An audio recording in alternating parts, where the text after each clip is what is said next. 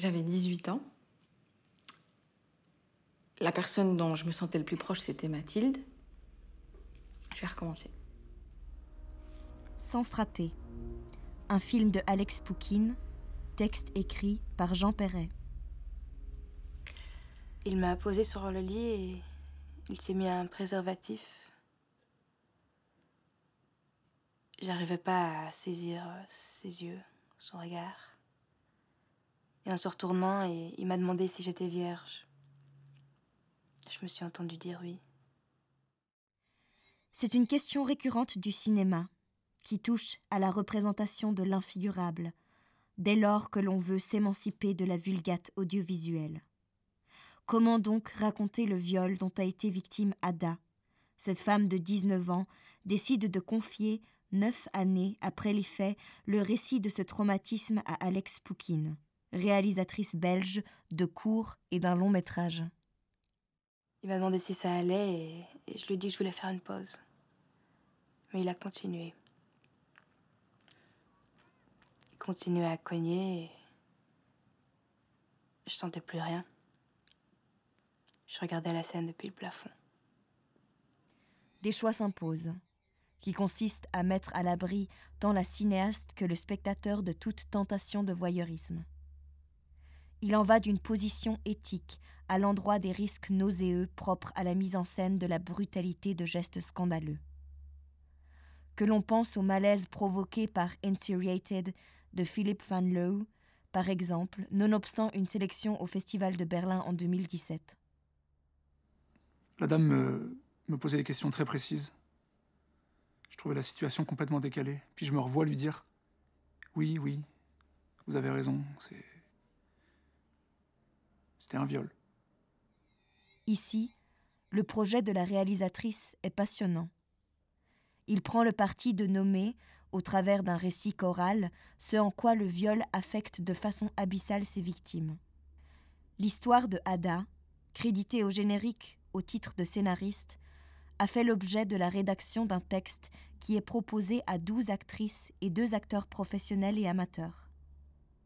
Chacun des personnages va en mémoriser un fragment et le mettre en bouche, afin de le rendre avec un tact élégant. La qualité du film tient en cette frontière jamais dépassée, qui fait barrage à la dramatisation de ce qui est raconté. Aucun effet vocal ni gestuel n'est de mise, risquant de céder au pathétique, qui ne saurait que poisser le sentiment, l'intelligence du spectateur. Paradoxe passionnant, mais travaillé de longue date au théâtre, au cinéma dans les meilleurs cas, la dédramatisation du récit donne accès à la complexité, à une compréhension de la gravité des événements dont les stigmates au profond de l'espace psychique accablent le corps et l'esprit. Les personnes deviennent à l'écran d'authentiques personnages mis en scène avec la retenue nécessaire pour ne pas faire diversion les décors de la vie quotidienne, les objets usuels, la lumière naturelle comme les vêtements portés sont par ailleurs autant de marqueurs discrets de milieux sociaux différents.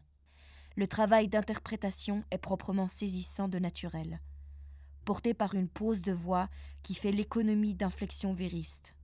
Point de plus-value émotionnelle. Mais cet état de perception, au premier abord naturaliste, est peu à peu perturbé le spectateur est saisi d'étonnement en écoutant cette histoire répartie entre différents acteurs, dont on ne discerne jamais, sauf à les connaître par ailleurs, qu'ils sont en train d'interpréter un rôle, de le jouer. Et puis aussi tous les ans, euh, aux alentours du mois d'avril, je, sais, je commençais à perdre pied. Et au mois de mai, je switchais complètement, là, tout foutait le camp. Et euh, je démissionnais en fait. Je, voulais, je détruisais tout. Il faut un certain temps pour saisir le dispositif mis en œuvre. Au spectateur d'être bousculé sur un mode pour le moins roboratif.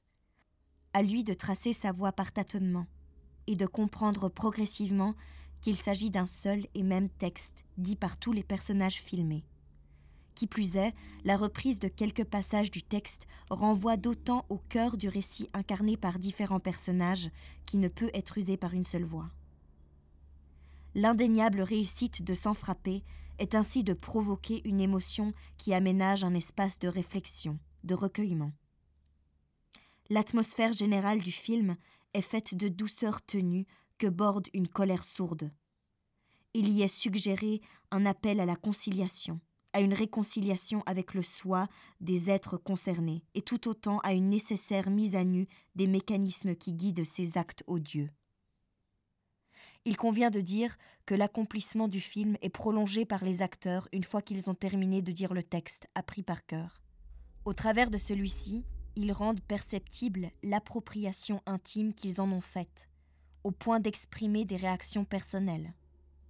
Le texte est devenu le leur, qui dévoile au-delà du filmage des fragments leur propre expérience intime. Il y a, après la prise cinématographique du texte, un deuxième moment, tout autant précieux, duquel sourdent des vérités enfouies, des chagrins anciens. Même plan, même prise, pas de coupe impossible. Même espace-temps qui lie le récit de Ada à celui de tant d'autres femmes, d'hommes. Mu par une pudeur exemplaire, le film ouvre sans crier gare sur l'histoire dramatiquement universelle du patriarcat, qui encore et toujours domine, asservit, mutile, tue au quotidien. Les statistiques sont consternantes. Sans frapper est un film qui pense, qui agite donc la pensée par ses choix narratifs et esthétiques radicaux. Il propose en partage les éléments d'une réflexion scrupuleuse et subtile. Comment donc cerner le sentiment de responsabilité et de culpabilité éprouvé par les victimes? Comment saisir l'imbroglio psychologique qui conduisit, en l'occurrence dans le récit dont il est question ici, la victime à se rendre à trois reprises chez le même perpétrateur. Le film de Alex Poukine ne cède à aucune simplification ni dénonciation simpliste. Il s'essaie à figurer une histoire vraie, en se jouant, faut-il le dire, des frontières académiques du documentaire et de la fiction. Il élabore, ce faisant, un travail de mémoire et de mobilisation résolument en rupture avec les dénis qui ont cours dans tout le monde. Sans frapper. Un film de Alex Poukine, texte écrit par Jean Perret.